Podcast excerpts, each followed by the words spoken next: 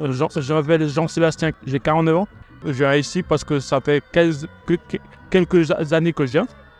Maintenant, ça fait 4 ans que je n'ai plus mis les pieds ici parce que je suis invalide depuis 4 ans et j'ai envie, envie de revoir, revoir ce qui se passe euh, au Summer Festival. C'est dur. C'est dur parce que je suis seul. J'ai pas voulu, voulu demander à l'un ou l'autre de m'accompagner. Et puis, j'aime pas, j'aime pas ça. Demander aux gens.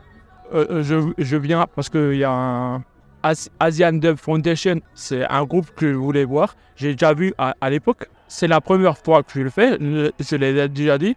Et, puis voilà quoi.